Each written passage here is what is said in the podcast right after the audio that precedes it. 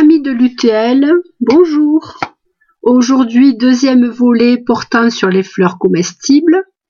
Peut-être avez-vous fait vos expériences depuis le dernier enregistrement et je vais vous proposer de la matière pour en faire d'autres. Le printemps arrive, bientôt dans les jardins vont fleurir les lilas, en plus de leur parfum absolument délicieux. C'est un des parfums du printemps que je préfère. Vous allez pouvoir, mais oui, mais oui, Consommez les fleurs de lilas car elles sont comestibles. À vous le sirop de lilas, de quoi épater tous vos amis. Et puis les usages dont on avait déjà parlé, par exemple les fleurs confites au sucre. Le lilas est originaire des Balkans où il pousse sur des collines rocheuses, ce qui explique que c'est un arbuste qui supporte bien l'été, même si celui-ci est chaud. On le connaît en Europe depuis la fin du XVIe siècle. Il a connu une grande popularité à la fin du XIXe siècle et au début du XXe, en particulier par le biais des pépinières Lemoine, proches de Nancy. Victor Lemoine en particulier s'y est illustré en créant 214 variétés de lilas, ce qui est remarquable. Il en reste encore quelques-uns qui ont traversé le temps et dont les couleurs ou la forme double, volumineuse, nous ramènent au romantisme du XIXe siècle. Alors, les fleurs sont comestibles, mais attention, l'écorce est toxique. Donc, quand on va utiliser des fleurs de lilas, il faudra les égrapper et prendre garde qu'à la base des fleurs, il ne reste aucune partie verte.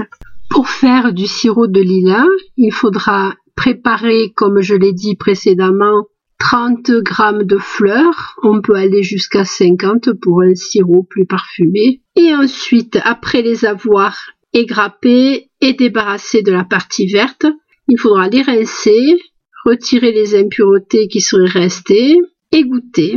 Vos fleurs sont prêtes. Il s'agit maintenant de préparer un sirop. Alors je suis désolée, mais je n'ai pas trouvé les quantités, donc un sirop de sucre classique assez concentré de façon à ce que ça se conserve. Dans ce sirop de sucre, vous verserez quelques myrtilles et quelques mûres surgelées qui vont vous permettre d'obtenir une coloration intéressante, car il faut savoir que sans ce colorant, le sirop de lilas serait d'une couleur brunâtre un peu décourageante. On fait donc bouillir le sirop de sucre ainsi que les fruits. On retire ensuite les, les fruits donc la cuisson deux minutes à gros bouillon. Et hors du feu, on va verser les fleurs. On va laisser macérer au maximum 48 heures. À l'issue de ces 48 heures, on va filtrer dans une passoire fine, presser les fleurs pour en extraire le plus de sirop possible. Et on ne va surtout pas jeter les fleurs qui pourront être utilisées pour parfumer des yaourts ou encore rentrer dans la recette de gâteau. Ça y est, votre sirop est prêt. Vous pouvez y ajouter une cuillère à café de jus de citron, cela aidera à la conservation sans changer le goût. Mettez en bouteille. Conservez au frigo si vous n'êtes pas trop sûr de votre concentration de sucre et stérilisez pour une plus longue conservation. Ce sirop maison pourra servir à confectionner des cocktails originaux ou rentrer dans la confection de salade de fruits. La fleur suivante, vous en avez entendu parler sans doute, il s'agit de la fleur d'acacia. Alors acacia, c'est une appellation qui est erronée. Il ne s'agit pas d'un acacia, mais d'un pseudo-acacia. Le vrai nom, c'est Robinier. Alors pourquoi Robinier? Il s'agit d'un monsieur Jean Robin qui a donné son nom à l'arbre, qui était botaniste de Henri IV et qui a vécu de 1550 à 1629. Ce fut le premier à cultiver cet arbre en France grâce à des graines que lui avait envoyées un naturaliste anglais qui s'appelle John Tradescant. Ça a donné le nom de Tradescantia. Et ces graines ont donc donné naissance à des arbres. Le premier arbre planté à Paris est mort, mais de cet arbre-là sont issus deux sujets que le fils de Jean Robin a mis en place. Un au square René Viviani, qui se trouve être maintenant le plus vieil arbre de Paris, planté en 1601, et l'autre au Jardin des Plantes. Le bois du pseudo-acacia, donc du robinier, est imputrescible, cela explique peut-être la longévité de cet arbre remarquable. Dans l'acacia, toutes les parties sont toxiques hormis les fleurs qui, vous le savez sans doute, sont souvent utilisées sous forme de beignets. Quand on va tremper les grappes d'acacia dans la pâte à beignet, on va faire attention de n'avoir qu'une courte tige. Et on peut utiliser aussi les fleurs égrappées. Cela vous permettra d'essayer une autre recette, c'est celle du gratin de fleurs d'acacia qui en fait ressemble à un clafoutis. Donc vous préparez une pâte à clafoutis et vous allez y incorporer les fleurs d'acacia et pour plus de goût, vous allez tricher un peu, vous allez faire tremper un peu les fleurs d'acacia euh, dans du miel d'acacia pour renforcer le parfum. Et vous pouvez même rajouter quelques gouttes de fleurs d'oranger. Il ne vous restera plus qu'à faire deviner à vos convives ce que vous avez pu mettre dans votre clafoutis. Plus exotique encore, la fleur de glycine. Alors glycine, il faut penser à glycos, glycémie, glycine, ça fait référence au sucre. Petite curiosité avant de parler de la fleur elle-même, la glycine d'origine asiatique peut être glycine de Chine ou glycine du Japon. Quand elles ont leurs grappes, elles sont faciles à distinguer. La glycine de Chine a des grappes courtes et dodues, alors que la glycine du Japon a de longues grappes aux fleurs très espacées. Mais si les fleurs ne sont pas présentes, comment les distinguer? Eh bien, il s'agit de penser à la politique. La glycine de Chine tourne à gauche et la glycine du Japon tourne à droite. Ah ah, vous n'aviez jamais remarqué qu'elles tournaient différemment sur leur support. Voilà qui va vous permettre d'être savant la prochaine fois que vous ferez visiter votre jardin à vos amis si tant est que vous ayez une glycine. Bon, passons à la recette. On va détacher les fleurs des grappes pour faire salade ou beignet. En effet, à part les fleurs, tout le reste de la plante est toxique. Donc, on va éliminer les tiges à la base des petites fleurs. Les fleurs de glycine sont spectaculaires dans les salades, mais elles y sont aussi délicieuses. Cela permet de changer un peu les couleurs et les goûts. Et puis bien sûr, vous pourrez les utiliser de la même façon que vous avez utilisé les fleurs d'acacia. Une très haute fleur maintenant, la rose trémière. Alors rose trémière viendrait de rose d'outre-mer. La rose trémière a d'autres noms charmants, on l'appelle aussi bâton de Jacob ou alors bourdon de Saint-Jacques en référence à sa venue de Terre Sainte rapportée par les croisés, la Terre Sainte étant aussi appelée pays de Saint-Jacques. La rose trémière n'est jamais aussi bien que dans un sol bien drainé, à l'abri du vent, ce qui explique qu'elle se plaise à proximité des façades, et dans une situation qui lui permet de sécher vite. Drainage et situation chaude vont empêcher le développement de rouille qui souvent défigurent cette belle plante. Alors une grande hampe très droite avec des fleurs qui s'ouvrent depuis le bas jusqu'en haut, ce qui permet d'avoir une floraison très très prolongée la rose trémière est de la famille des malvacées. Alors dans les malvacées, on trouve mauve, guimauve, lavater. Et guimauve, ça vous fait penser certainement à ce bonbon qui nous est revenu d'Amérique avec le nom de chamallow. Chamallow, en fait, au départ, les guimauves, étaient faites avec euh, la plante du même nom, qui a la faculté d'être mucilagineuse.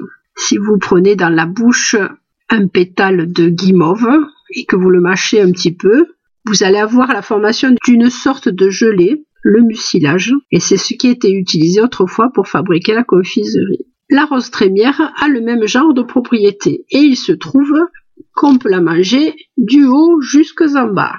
Les boutons de fleurs sont comestibles, les fleurs peuvent servir à présenter des fromages frais, euh, genre chèvre, alors attention, quand on les utilise comme petits récipients, il faut bien vérifier qu'il n'y a pas d'insectes coincés dans les étamines. Ça serait un peu désagréable pour vos invités. Les feuilles peuvent se manger jeunes aussi en salade. Attention parce qu'elles sont quand même rugueuses, donc très jeunes. Et plus matures, vous allez pouvoir les faire sauter, hacher fin avec des oignons ou les faire rentrer dans la composition d'une soupe un peu clairette qu'elles vont s'empresser d'épaissir. La fleur a une saveur un petit peu acidulée, elle est très plaisante et elle a de nombreuses qualités. Elles sont anti-inflammatoires, anti-glaireuses, adoucissante et laxative. On peut utiliser les fleurs en infusion, mais attention, il y a des restrictions d'utilisation pour les femmes enceintes et allaitantes, ainsi que pour les enfants jeunes. En effet, les colorants qui sont des anthocyanes peuvent indisposer certaines personnes. Et plus les fleurs sont foncées, plus elles contiennent d'anthocyanes et plus elles contiennent aussi de tanins. Et c'est une des raisons pour lesquelles elles sont déconseillées aux jeunes enfants. Une variété de rose trémière s'appelle la rose nigra, presque noire.